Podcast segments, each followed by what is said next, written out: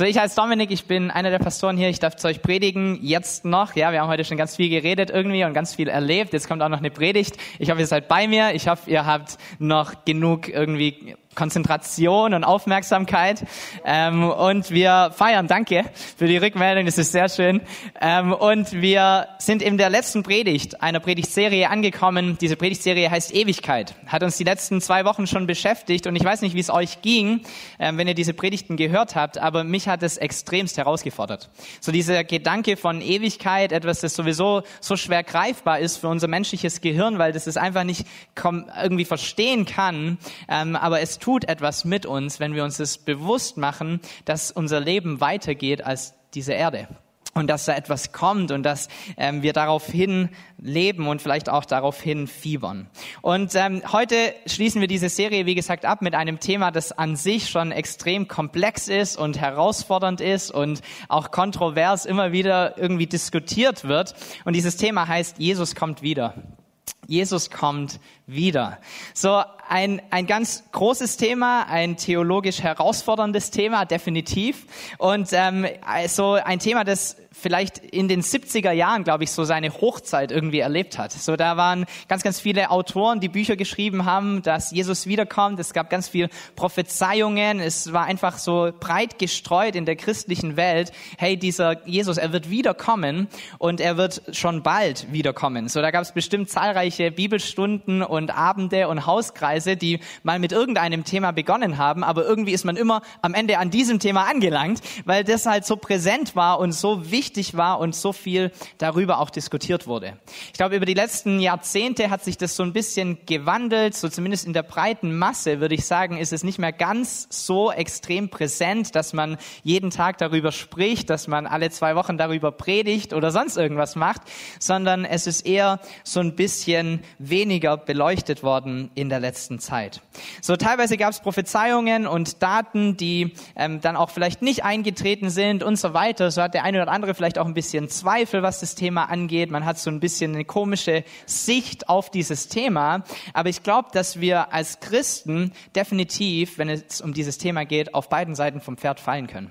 Ich glaube, dass es auf der einen Seite uns geben kann oder Christen gibt, die sich nur mit diesem Thema beschäftigen gefühlt. Und ähm, das ist das Einzige, was irgendwie zählt und was wichtig ist. Und ähm, man vergisst vielleicht das ein oder andere in seinem täglichen Leben, weil man so fokussiert ist auf der Herr kommt ja aber wieder. Und dann gibt's die andere Seite, ähm, wo man sagt, na ja, ich kann es ja eh nicht wissen, wann er wiederkommt, so sagt ja auch irgendwie sein Wort irgendwann kommt es vielleicht schon, aber mit mir hat es eigentlich ja nichts zu tun. Und ich glaube, beides ist nicht der ganz richtige Weg, sondern eigentlich sollten wir uns im Klaren darüber sein, über Zeichen und über das, was passiert. Wir sollten darauf hinfiebern, auch hinarbeiten, aber es sollte nicht uns komplett irgendwie konsumieren. So, ich weiß nicht, wenn du dir die Welt anschaust, wie es dir geht, wenn du denkst, dass jetzt Corona ist und es gibt Kriege und es gibt verschiedene Dinge, die irgendwie passieren, vielleicht fühlst du dich so ein bisschen wie diese Frau, ich habe ein Meme gesehen im Internet, habe das einfach mal mitgebracht, die so dasteht und sagt, ähm, ich, während ich nach draußen schaue, um zu überlegen, welches Kapitel der Offenbarung heute dran ist. Ähm, in dieser Welt, ja, so was passiert hier, was geschieht um uns herum. Ähm, vielleicht hast du auch eher so ein apokalyptisches Bild im Kopf von einfach nur Zerstörung und Dingen, die einfach nicht gut laufen und weiß nicht, wie es dir geht. Es gibt Kriege, es gibt Gewalt, es gibt Naturkatastrophen, es gibt Bösheit und die Welt wird gefühlt nicht besser, sondern eher schlechter, oder? So ähm, das, was man sieht und das, was man hört und das, was man mitbekommt, das bringt einen nicht dazu, irgendwie Hoffnung zu haben, dass sich das zum Guten endet, sondern es zeigt einem irgendwie auf, dass es schlechter wird.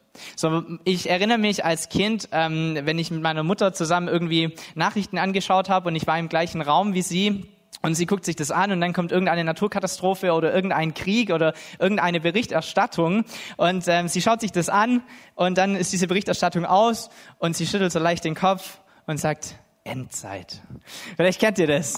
Äh, vielleicht habt ihr es auch miterlebt irgendwie in eurer Kindheit oder vielleicht sagt ihr das auch selber. Und sie hat absolut recht. Es ist eine Endzeit, definitiv. So schon seit dem Tod Jesu und seit seiner Auferstehung waren die Menschen in dieser Gewissheit und es gab immer wieder Menschen, die gedacht haben und geglaubt haben, davon überzeugt waren, dass er wiederkommt und das noch zu ihren Lebzeiten. So, da hatte nicht jeder recht, das wissen wir inzwischen auch, aber die Realität ist die, wir bewegen uns näher und näher auf sein Wiederkommen zu. Das definitiv. Sein Wiederkommen rückt näher. Und vielleicht bist du heute hier. Ich habe mal einfach so ein paar Fragen irgendwie aufgegriffen, versucht, die ein bisschen zu erklären, die vielleicht dir im Kopf rumschwirren, wenn es um dieses Thema geht. So vielleicht die häufigst gestellten Fragen irgendwie zu diesem Thema. Jesus kommt wieder. Und ich habe extremst viele Bibelstellen dabei, ähm, die wir einfach durchgehen, weil ich glaube, die Bibel kann besser predigen wie ich. Und deshalb lesen wir einfach, was in seinem Wort drin steht. So, die erste Frage, die dir vielleicht in den Kopf kommt, ist, naja, jetzt predigt der hier eine ganze Predigt darüber, dass Jesus wiederkommt. Ich bin mir noch gar nicht so sicher, dass er überhaupt kommt. So, vielleicht ist das deine erste Frage oder dein erstes Nachdenken. Kommt Jesus denn tatsächlich wieder? Kommt er tatsächlich wieder auf diese Erde zurück. So, Theologen sehen Themen in der Bibel, die öfters vorkommen, die nicht nur in einem Buch vorkommen, die nicht nur in einem Vers vorkommen, als wichtige Themen an, als sogenannte Kernthemen und Themen, die vielleicht nur mal hier und da erwähnt werden und die jetzt nicht konstant sich irgendwie durchziehen, eher als Themen, die vielleicht nicht ganz so eine hohe Wichtigkeit haben. So, das Thema der Wiederkunft Jesu wird in fast allen Büchern des Neuen Testaments behandelt. So, das Neue Testament hat 27 Bücher und nur in vier von diesen 27 Büchern geht es nicht um die Wiederkunft Jesu. Und drei von diesen Büchern sind so kurz, dass sie keine Kapitel haben, sondern nur Verse, weil es nur ein Kapitel ist. Also es ist definitiv kein Seitenthema, kein unwichtiges Thema, kein Thema, das wir unter den Tisch fallen lassen können, sondern es ist absolutes Kernthema vom Neuen Testament. Und Jesus hat zu seinen Lebzeiten, als er auf der Erde war, das erste Mal 300 Prophezeiungen erfüllt. So 300 Prophezeiungen aus dem Alten Testament wurden in ihm als Person erfüllt, einige davon schon durch seine Geburt oder seinen Geburtsort. Und ähm, diese Prophezeiungen hat er, hat er in sich selbst, in seiner Lebzeit erfüllt. Und es macht absolut Sinn, daran zu glauben oder es zu, ähm, ja, zu wissen, dass auch die Prophezeiungen zu seiner Wiederkunft Realität werden werden. Also, dass sie eines Tages in Erfüllung gehen werden. Johannes 14, Vers 1 bis 6, da steht, lasst euch durch nichts in eurem Glauben erschüttern, vertraut auf Gott und vertraut auf mich. Stefan hat diesen Vers letzte Woche schon verwendet. Im Haus meines Vaters gibt es viele Wohnungen. Und wenn es nicht so wäre, dann hätte ich das zu euch gesagt, dass ich dorthin gehe, um einen Platz für euch vorzubereiten.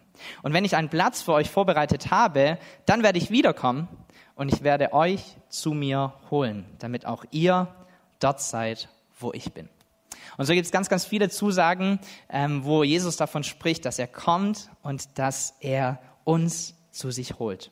Dann ist die zweite Frage vielleicht, okay, lassen wir das mal so stehen, dass er kommt. Wie wird er kommen? Wie wird dieser Jesus kommen? So wieder das erste Mal, als er auf dieser Erde war, Weihnachtszeit steht kurz bevor, da kam er auf eine Art und Weise, die die Welt so nicht erwartet hatte. Die Welt hatte einen riesengroßen irdischen König erwartet, der prunkvoll irgendwie angekündigt wird und den die Welt schon sehen wird. Und stattdessen kommt Jesus als kleines Baby, relativ aus irdischer Sicht hilflos, aus irdischer Sicht relativ unbedeutend. Und du musstest schon relativ genau hinschauen, um ihn überhaupt zu finden und um ihn überhaupt zu erkennen, denn er kam nicht auf eine prunkvolle, große Art und Weise, sondern er wurde ganz klein. Und er wurde geboren zu einer Zeit und an einem Ort, an dem, an den die Welt eigentlich nicht geschaut hat. Beim zweiten Kommen sieht das Ganze ein bisschen anders aus. Wenn er das zweite Mal wiederkommt, spricht die Bibel davon, dass er auf eine andere Weise wiederkommt. Da steht zum Beispiel in Matthäus 24, denn der Menschensohn wird für alles sichtbar kommen. Für alles sichtbar wird er kommen, wie ein Blitz, der von Ost nach West über den Himmel zuckt. Und er wird so sicher zu sehen sein, wie die Geier, die hoch über einem verendeten Tier kreisen.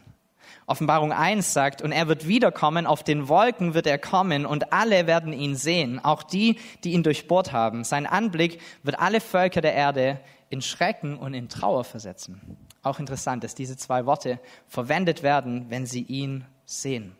Lukas 21 steht, an Sonne, Mond und Sternen werden Zeichen zu sehen sein, und die Völker auf der Erde werden in Angst und Schrecken geraten und weder aus noch einwissen vor den tobenden Wellen des Meeres. So diese Endzeitstimmung irgendwie, die wir auch gerade schon mit erleben. Und die Menschen werden vergehen vor Angst und vor banger Erwartung dessen, was noch alles über die Erde kommen wird. Denn sogar die Kräfte des Himmels werden aus dem Gleichgewicht geraten. Und dann, dann werden sie den Menschensohn mit großer Macht und Herrlichkeit auf einer Wolke kommen sehen. Und wenn diese Dinge zu geschehen beginnen, dann richtet euch auf und fasst Mut. Warum? Denn eure Erlösung ist nahe. Das ist ein schöner Vers, oder? So, alles geht den Bach runter, alles ist schwierig. Du schaust aus deinem Fenster raus und denkst dir, wo soll das alles noch enden? Und Jesus sagt, wisst ihr, wo es endet? In deiner Erlösung. Wisst ihr, wo es endet? Bei mir. Fass Mut schau zu mir, denn eure Erlösung ist nahe. Und es gibt ganz, ganz viele Diskussionen über den genauen Ablauf. Was kommt als erstes, zweites, drittes, viertes? Die Bibel spricht von verschiedenen Dingen, so Schlagwörtern, zweite Wiederkunft, Entrückung, äh, Millennium, ein tausendjähriges Reich, das Gott aufbaut, ein neuer Himmel, eine neue Erde, ein Endgericht. Das sind lauter so Schlagwörter, die verwendet werden in der Bibel. Und letztendlich gibt es so vier Hauptrichtungen, die sich daraus entwickelt haben. Es wird ein Ticken theologisch für die nächsten paar Minuten. Wenn du kurz aussteigst, ist okay. Ich hole dich nachher wieder ab. Aber wenn es dich interessiert, dann bleib bei mir. So vier Hauptrichtungen in der Theologie. Zum einen ist es der Prämillenarismus. Das bedeutet, eine große große Trübsal wird kommen, diese Leidenszeit der Erde. Dann kommt das zweite Kommen Jesu. Er läutet ein tausendjähriges Reich ein, das Millennium, und danach gibt es ein Endgericht und die Ewigkeit. Das ist so das Verständnis von dem Prämillenarismus. Dann gibt es einen Dispensationalismus, ganz komplexe Worte. Die ist vielleicht die Theorie, die uns am besten gefällt, weil die ist relativ komfortabel für uns. Ja, diese große Trübsal kommt auch, aber das Schöne ist, bevor die überhaupt kommt, sind wir schon weg. Wir werden entrückt. Ja, wir sind ähm, schon von der Erde entfernt. Dann kommt diese große Trübsal und nach dieser großen Trübsal kommt der Herr zurück gemeinsam mit seiner Kirche. Er leitet dieses Reich ein, dieses Millennium, 1000 Jahre und dann gibt es ein Endgericht und die Ewigkeit, neue Himmel, neue Erde. Dann gibt es einen Postmillenarismus, das heißt, ähm, das Millennium ist nicht wirklich 1000 Jahre, und es ist nicht wirklich ein Regieren von, von Jesus, sondern ähm, es bedeutet, dass die Botschaft von Jesus und sein Evangelium in der Welt einfach mehr und mehr an Macht gewinnt und mehr und mehr an Zulauf gewinnt, so dass sich da so allmählich ein Reich aufbaut und der Einfluss größer wird. Und am Ende dieser Zeit kommt Jesus zurück und es gibt ein Endgericht. Und der letzte Amillenarismus, das bedeutet, das Millennium, diese tausend Jahre, das ist symbolisch zu sehen. Und letztendlich hat Jesus, dadurch, dass er gestorben ist und wieder auferstanden ist, seitdem regiert er zur Rechten des Vaters. Und er, er, dieses Reich wurde schon eingeläutet, so mehr oder weniger zu sehen und zu greifen in unserem Alltag. Irgendwann kommt er aber trotzdem wieder. Und dann gibt es ein Endgericht und eine Ewigkeit. So vier verschiedene Wege und ich weiß nicht, wo du dich eingliederst oder wie viel du dir darüber Gedanken gemacht hast. Vielleicht auch ein guter Punkt in deiner Gruppe diese Woche irgendwie zu besprechen. Kann man ganz, ganz lange und ausführlich darüber diskutieren. Aber worüber sich diese Leute einig sind oder diese Interpretationen sich einig sind, ist erstens mal, es wird irgendwelche Zeichen geben. Es wird nicht gut gehen. Es wird eine Trübsal geben. Jesus wird wiederkommen. Er wird zu sehen sein. Und am Ende dieser Dinge wird es ein Gericht geben. Und ich glaube, mit diesem Gericht tun wir uns extremst schwer. Da tue ich mich extremst schwer, dass es einen, ein Gericht geben muss, an dem halt nicht alles super und toll sein wird. Und wir äh, haben es geschafft, in manchen Gemeinden oder auch in manchen Glaubensrichtungen diesen Teil auch auszublenden oder wegzurationalisieren. Und auch ich würde das gerne machen, das alles auszublenden. Vor allem, wenn du Menschen in, deiner, in deinem Leben hast, die Jesus noch nicht kennen oder die nicht entschieden mit ihm irgendwie leben, dann hat das eine Auswirkung für dich. Dann hat es eine Auswirkung für deine Liebsten. Aber ich maße es mir nicht an, zu sagen, das wird es nicht geben. Denn es steht auch so geschrieben. Ich bin relativ froh, dass ich nicht der Richter bin, ich bin extremst froh, dass ich nicht weiß, wer wie wann gerichtet wird. Das ist alles nicht meine Sache, aber dass es ein Gericht geben wird, davon bin ich überzeugt. Davon bin ich absolut überzeugt. Ähm, ich habe eine Geschichte gehört, die vielleicht das Ganze ein bisschen erklärt, wie das vielleicht ablaufen könnte. So zwei Freunde gehen zusammen in die Schule, sind gute Kollegen, ähm, haben eine gute Freundschaft, äh, machen zusammen den Abschluss und der eine der beiden Freunde äh, geht studieren, er wird Jurist. Der andere der beiden geht rät so ein bisschen auf die schiefe Bahn, Kleinkriminalität, bisschen Drogendelikte, bisschen Klauen hier und da und er entwickelt sich so eher in diese Richtung. Und dann passiert es nach einer gewissen Zeit, die beiden hatten sich ein bisschen aus den Augen verloren, ein bisschen andere Lebensstile irgendwie eingeschlagen und Lebenswege. Und dann wird dieser eine dem anderen als Richter vorgeführt. So, der Richter sitzt in seinem Saal drin, er hat studiert, er hat die, das Recht in seinem Kopf und in seinem Herzen und er sitzt in diesem Richterstuhl und er sieht seinen alten Kumpel, wie er hier reinläuft und vor Gericht steht. Zwickmühle, oder? Schwierige Situation. Wie reagiere ich? Wie kann ich meinem Freund hier irgendwie was Gutes tun? Gleichzeitig aber habe ich ein absolut Verständnis davon, dass es Konsequenzen gibt und dass ich Recht sprechen sollte. Und so befindet er sich da in dieser Zwickmühle drin und er weiß nicht so richtig, wie soll ich handeln und was soll ich tun. Und das Ende vom Lied ist das, der Richter verhängt eine Geldstrafe von 20.000 Euro, damit Gerechtigkeit auch Genüge getan wird. Und dann zieht er seine richterliche Robe aus und er läuft rüber zu seinem Freund und er stellt ihm einen Scheck aus für 20.000 Euro. Und ich glaube, das ist Glaube. Das ist Jesus, oder? So, es gibt einen Richter, es gibt eine Konsequenz auch für deine Sünde. Da ist die Bibel extremst klar damit. Der Lohn der Sünde ist der Tod. Aber es gibt jemand, der hat schon für dich bezahlt. Und dieser jemand kommt zu dir rüber und er stellt dir diesen Scheck aus und er sagt, es ist schon bezahlt. Deine Strafe wurde schon von mir auf mich genommen. So, das bringt mich vielleicht so zu der, zu der nächsten Frage, ähm, die man sich stellen kann, wenn man daran denkt, der Himmel ist so ein toller Platz, wo es kein Leid mehr gibt und kein, kein Weinen und kein Leid und keine Trauer und da ist doch viel, viel schöner wie hier. Warum ist dieser Jesus eigentlich noch nicht wiedergekommen? Wäre doch viel cooler, wenn wir schon da wären, wäre doch viel besser, wenn wir schon in dieser Ewigkeit irgendwie leben würden. Und die Antwort darauf finden wir ebenfalls in der Bibel, 2. Petrus 3, es hat mit diesem Gericht zu tun. Da steht, eines freilich dürft ihr nicht vergessen, liebe Freunde. Für den Herrn ist ein Tag wie tausend Jahre und tausend Jahre sind für ihn wie ein Tag. Es ist also keineswegs so, dass der Herr die Erfüllung seiner Zusage hinauszögert, wie einige denken. Was sie für ein Hinauszögern halten, ist in Wirklichkeit ein Ausdruck seiner Geduld mit euch. Denn er möchte nicht, dass irgendjemand verloren geht, er möchte vielmehr, dass alle zu ihm umkehren. Das ist der Grund. Das ist der Grund, warum es nicht schon früher passiert ist. Das ist der Grund, warum er nicht schon lang wieder zurückgekommen ist auf diese Erde. Er möchte, dass er so viel wie möglich vertreten darf, dass er so viel wie möglich Schecks ausstellen darf an diesem Tag und sagen kann, es ist schon bezahlt. Es ist schon bezahlt. Auch für dich. So, nächste häufig gestellte Frage. Wenn er kommt, ich weiß, wie er kommt, ich weiß, warum er noch nicht da ist, aber wann kommt er dann? Wann kommt dieser Jesus dann? Und auch da gibt es wieder Leute, die genaue Daten versprechen oder Events und Dinge, die passieren müssen und so weiter. Und auf der anderen Seite gibt es diese Anzeichen tatsächlich ja auch in der Bibel und die, die spricht davon und du kannst dir verschiedene Dinge anschauen. Und ähm, so kannst du so eine gewisse gewisse Tendenz irgendwie ablesen. Und auf der anderen Seite, wie ich es vorhin schon gesagt habe, ist die Bibel extrem klar damit, dass wir den Tag nicht kennen. Dass wir den Tag nicht kennen. Matthäus 24, Abvers 37 steht, wann jener Tag und jene Stunde sein werden, weiß niemand. Auch nicht die Engel im Himmel, nicht einmal der Sohn.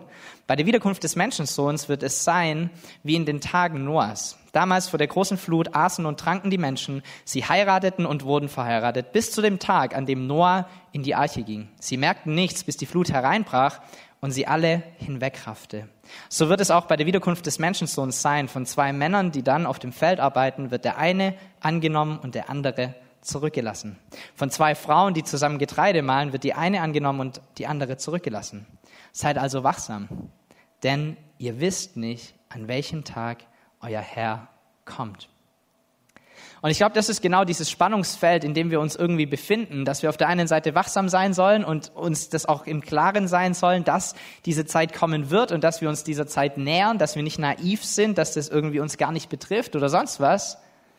und auf der anderen Seite aber auch ein Leben führen, das nicht komplett nur den ganzen Alltag füllt mit irgendwelchen Kalkulationen und Recherchen und Rechnereien, wann es denn jetzt tatsächlich soweit ist. So, seid wachsam, macht es euch klar, dass er kommen wird. Und vielleicht die wichtigste Frage für heute, was bedeutet das für unser Leben? Was ändert es in unserem Alltag, wenn wir jetzt solche Dinge leben und, und erkennen? Ich glaube, es sollte in unserem Alltag heute eine Relevanz haben, dass wir an eine Ewigkeit glauben. So, das ist auch der Grund dieser Predigtserie. Nicht, dass wir mehr über Ewigkeit erfahren und mal wieder jemand über Himmel predigt oder sonst irgendwas, sondern es geht darum, dass diese Perspektive von Ewigkeit etwas bewirken sollte in unserem Alltag. So, das ist die wichtigste Frage für dich heute. Was bedeutet all das für mich? Und so für die erste Kirche, für die Apostelgeschichte, für die Jünger Jesu, die damals da waren, hat es als Folge bedeutet, dass sie ein absolut radikales Leben geführt haben. Dass sie ein Leben geführt haben, das sich gerichtet hat auf, sein, auf Gottes Wille, darauf, was ewig Bestand hat. Und sie haben manche anderen Dinge auch zurückgelassen, aufgrund dessen, dass sie gesagt haben, es geht um mehr als um diese 90 Jahre auf der Erde. Und wenn wir ehrlich sind, hat sich daran in 2000 Jahren nichts verändert. Ich glaube, wenn du eine Ewigkeitsperspektive hast in deinem Leben und dir das bewusst ist, dass du länger lebst als diese 90 Jahre hier, dann wird es eine, eine Auswirkungen haben auf deinen Alltag. Dann sollte es eine radikale Auswirkung haben auf deinen Alltag. So, wir lesen in der Bibel, wie es am Ende sein wird wie sich die Welt darstellen wird in diesen letzten Zeiten, wie auch immer lang die sein werden. 2. Timotheus 3, da steht, seid ihr jedoch im Klaren, dass die Zeit vor dem Ende eine schlimme Zeit sein wird. Die Menschen werden selbstsüchtig sein und geldgierig und großtuerisch und arrogant und sie werden ihren Mitmenschen beleidigen, ihren Eltern nicht gehorchen, undankbar sein, weder Ehrfurcht noch Mitgefühl kennen. Sie werden unversöhnlich sein, verleumderisch, unbeherrscht, gewalttätig, voll Hass auf alles Gute und zu jedem Verrat bereit. Sie werden von nichts zurückschrecken, um ihre Ziele zu erreichen, und sie werden von Hochmut verblendet sein. Ihr ganzes Interesse gilt dem Vergnügen, während Gott ihnen gleichgültig ist. Sie geben sich zwar einen frommen Anschein, redet nicht nur von der Welt außer der Kirche, gell? Vorsicht. Sie geben sich zwar einen frommen Anschein, aber von der Kraft Gottes, die sie so verändern könnte, dass sie wirklich ein frommes Leben führen, wollen sie nichts wissen. Von solchen Menschen halte dich fern. Und Domme fügt hinzu, ein solcher Mensch sei bitte nicht. Wenn wir ehrlich sind, ist es nicht nur die Welt, die so aussieht, sondern es sind auch ganz oft wir, die so aussehen, oder? Die selbstsüchtig sind und arrogant und geldgierig und irgendwie vielleicht einen frommen Anschein wahren, aber so innerlich vielleicht ganz anders aussehen. Und diese Bedeutung hat es für uns, dass wir nicht nur eine Sache hören, sondern dass wir zur Tat schreiten. Gott gibt uns eigentlich alles, was wir brauchen, um gegenteilig dazu zu leben, erst recht dann, wenn die ganze Welt vielleicht den Bach runtergeht etwas anderes zu repräsentieren. Titus 2 steht, denn in Christus ist Gottes Gnade sichtbar geworden. Die Gnade, die allen Menschen Rettung bringt. Und diese Gnade erzieht uns dazu, uns von aller Gottlosigkeit und von den Begierden dieser Welt, die wir gerade gesehen haben, abzuwenden und, solange wir noch hier auf der Erde sind, verantwortungsbewusst zu handeln und uns nach Gottes Willen zu richten. Und so zu leben, dass Gott geehrt wird. Seine Gnade führt auch dazu, dass wir voll Sehnsucht auf die Erfüllung der Hoffnung warten, die unser höchstes Glück bedeutet, nämlich das Erscheinen unseres großen Gottes und Retters Jesus Christus in seiner ganzen Herrlichkeit. Das möchte Gott in uns bewirken. Das soll diese Ewigkeitsperspektive in dir bewirken und in mir bewirken, dass wir unser Leben nach seinem Willen ausrichten und dass wir das tun, was er zu uns spricht. So, mein Sohn ist fünf Jahre alt und wir sind extrem dankbar, dass wir einen Sohn haben, der ähm, zumeist relativ gut auch gehorcht. Äh, das maßen wir uns nicht an, dass das an uns liegt, äh, sondern das ist irgendwas in ihm. Das finde ich super und ich bin Gott dankbar. Aber trotz alledem ist er halt fünf, ja, und trotz alledem hört er halt manchmal nicht. Vielleicht, manche Eltern geht's vielleicht gleich, andere nicht, weiß, ihr habt andere Kinder, da passiert es nicht. Aber meiner gehorcht manchmal nicht, tatsächlich. Und wenn er nicht gehorcht, dann gibt's in unserem Haus eine Konsequenz. Das ist relativ klar, gibt es bei euch hoffentlich auch. Und dann ähm, muss er vielleicht so in sein Zimmer eine, eine Auszeit haben oder irgendwie auf die Couch sitzen und da fällt jetzt gerade mal nicht spielen und muss einfach kurz runterkommen. Das hilft ganz arg. Und dann gehe ich so nach dieser Zeit, die er dann hatte, alleine, gehe ich immer gerne nochmal in sein Zimmer und dann spreche ich mit ihm und frage so ein bisschen, ob er begreift, warum das jetzt gerade passiert ist. So während er gerade wütend ist und dann in sein Zimmer geschickt wird oder sonst was, da macht es keinen Sinn zu diskutieren. Aber danach, nach so einer gewissen Zeit, ist es immer ein schöner Zeitpunkt, um zu sprechen. Worum geht es eigentlich? Und dann kommt es vor, in bestimmt 95 Prozent der Fälle, dass ich dann zu ihm reingehe und dass ich sage, hey, Byron, du weißt ja, warum du jetzt hier warst, oder? Du weißt, warum es diese Konsequenz gab. Ja, du bist ein Riesentyp, aber du darfst nicht gemeinsam sein zu deiner Schwester und du darfst sie auch nicht schlagen. Und 90 bis 95 Prozent der Fälle kommt als Antwort von meinem Sohn, ja, das weiß ich doch schon, Papa. Und dann kommt von mir die Antwort, es ist schön, dass du es weißt, aber es wäre noch cooler, wenn du es auch leben würdest, wenn du auch gehorchen würdest, oder? Und ich glaube, so sind wir manchmal im Glauben unterwegs, ganz ehrlich. Wir sind in der westlichen Welt so stark darauf fokussiert, dass wir gesagt haben, wir leben in, in, unseren, in unserer Hemisphäre eine wissensbasierende Jüngerschaft. So wir denken, wenn wir mehr Jünger sein wollen, heißt das, wir müssen mehr wissen. Deshalb gibt es Bibelstudium und deshalb gibt es Lehre und deshalb möchten wir 100 Predigten hören und am besten ist das Ganze einfach verpackt und gut zum Zuhören, damit ich nachher wachsen kann. Das ist alles gut und auch wichtig, will ich gar nicht schlecht reden. Bin ich ein Fan davon, dass du studierst und in der Bibel liest. Aber ich glaube, die Art von Jüngerschaft, die Jesus will, ist nicht eine wissensbasierende, sondern eine gehorsamsbasierende Jüngerschaft. Das ist ihm viel wichtiger. Nicht nur, dass du es weißt, sondern dass du es auch tust und dass du dich danach richtest, was sein Wille ist, dass du es begreifst, was es bedeutet, eine Ewigkeitsperspektive zu haben. Nicht nur davon zu wissen, dass es einen Himmel gibt, sondern was verändert es heute für dich, dass es eine Ewigkeit gibt. Das ist die Frage, die sich stellt. So, wesentlich schwieriger für uns, so zu leben. Es ist leichter, es zu wissen und es nicht zu tun. Aber ich glaube, der absolut richtige Weg, sich verändern zu lassen, Dingen sich unterzuordnen, radikal zu sein, Sicherheiten loszulassen, all das bedeutet es, wenn wir sagen, wir möchten es auch versuchen zu leben und nicht nur es zu hören. Matthäus 7 steht, nicht alle, die zu mir sagen, Herr, Herr, werden in Gottes neue Welt kommen, sondern nur die, die auch tun, was mein Vater im Himmel will. Am Tag des Gerichts Davon haben wir schon gesprochen, werden viele zu mir sagen, Herr, in deinem Namen haben wir doch prophetische Weisungen verkündet und in deinem Namen haben wir doch böse Geister ausgetrieben und wir haben viele Wunde getan. Und trotzdem werde ich das Urteil sprechen, ich habe euch nie gekannt. Warum? Ihr habt versäumt, nach Gottes Willen zu leben, ihn nicht nur zu kennen, sondern danach zu leben. Geht mir aus den Augen. Schwierige Verse, oder? Schwierige Verse für mich zu predigen. Warum? Weil wir gerne einen anderen Gott predigen beziehungsweise es ist der gleiche Gott. Aber das gehört auch dazu. So, es ist eine schwierige Bibelstelle. Auch im Jakobusbrief lesen wir im ersten Kapitel, hört euch diese Botschaft nicht nur an, sondern handelt auch danach. Andernfalls betrügt ihr euch selbst. Später sagt ihr, seid nicht nur Hörer des Wortes, sondern werdet zu Tätern des Wortes. So, ich glaube, es geht in unserer Jüngerschaft oder in unserem Leben oder auch in diesem äh, ganzen Thema Ewigkeit darum, dass wir nicht einen Wissenszuwachs bekommen, sondern dass sich unser Leben verändert. Dass sich die Art und Weise, wie wir unser Leben führen, verändert. Und das ist unsere, unsere Intention gewesen über diese Predigtserie. Nicht dir irgendetwas in deinen Kopf reinzurufen und so schön, dass mal wieder über Himmel gepredigt wird, sondern dass dieses Verständnis von Ewigkeit etwas in dir bewirkt, das deinen Alltag verändert dass dir vielleicht nochmal andere Prioritäten klar werden oder dass du dir nochmal anschaust, mit was verbringe ich denn meine Zeit und wie viel Wert hat es denn tatsächlich. So, ich habe euch was mitgebracht, ähm, und zwar ein Seil. Kleines Seil, ist hier so in dem schönen Kabelkanal drin. Und wir können uns vorstellen, wir haben ja alle eine schöne Vorstellungsgabe, dass dieses Seil nicht hier aufhört in dem Kabelkanal, sondern dass es ewig weitergeht.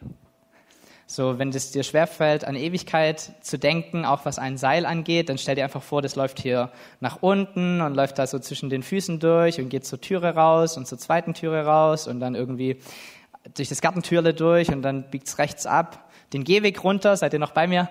Und dann bist du irgendwann am Maurer und dann geht's noch mal weiter, dann gehst du irgendwie am Friedhof vorbei, Stadt runter, kannst von mir aus bis nach Stuttgart fahren mit diesem Seil. Und dann geht's immer und immer und immer und immer noch weiter. Das bedeutet Ewigkeit. Das ist dein Leben, dein ewiges Leben. Und das hier, das Blaue, ist deine Zeit auf der Erde.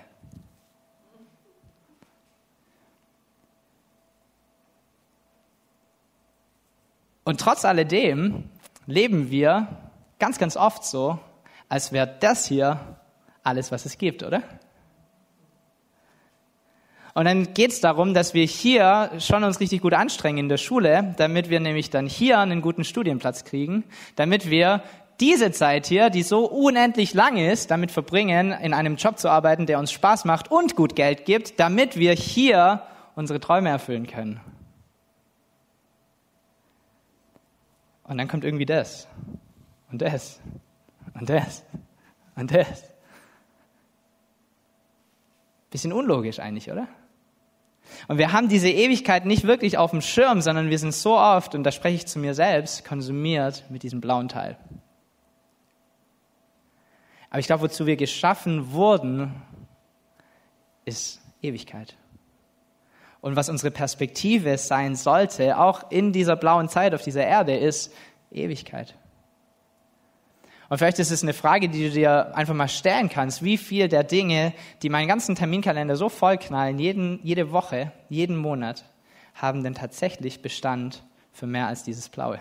Das ist eine interessante und eine extrem herausfordernde Frage. Wir sind geschaffen und unser Leben geht weitaus weiter als dieser kleine Teil, den wir hier auf der Erde haben. So lass uns zu Menschen werden, die das begreifen, die das wissen in ihrem Kopf, aber die mehr tun, als es nur zu wissen, sondern die ihre Prioritäten in diesem blauen Teil so wählen, dass es einen Effekt hat auf diesen Teil. Und die sich das bewusst machen und immer wieder ins Gedächtnis rufen, es geht um mehr als nur um das.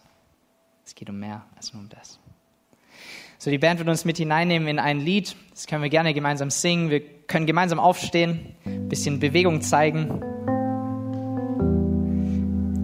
Und lass uns dieses Lied gemeinsam singen. Das Lied, das von Ewigkeit handelt, davon, dass wir geschaffen wurden für Ewigkeit, dafür, dass unsere Heimat im Himmel ist, dass wir in dieser Zeit auf der Erde zwar hier sind, aber dass es um weitaus mehr geht als um diesen blauen Teil. Und vielleicht bist du herausgefordert davon, vielleicht bist du herausgefordert, Prioritäten nochmal umzuschmeißen, andere Dinge höher zu gewichten, dein Leben nochmal ein bisschen anders zu sehen. Ich lade dich einfach ein, dieses Lied mitzusingen, zu deinem Gott zu kommen und dir das nochmal klar zu machen, dessen bewusst zu sein. Es geht um so viel mehr. Es geht noch so viel weiter sodass die Ewigkeit und diese Perspektive von, es ist ein Seil, das niemals aufhört, deinen blauen Teil bestimmen darf und regieren darf an jedem neuen Tag.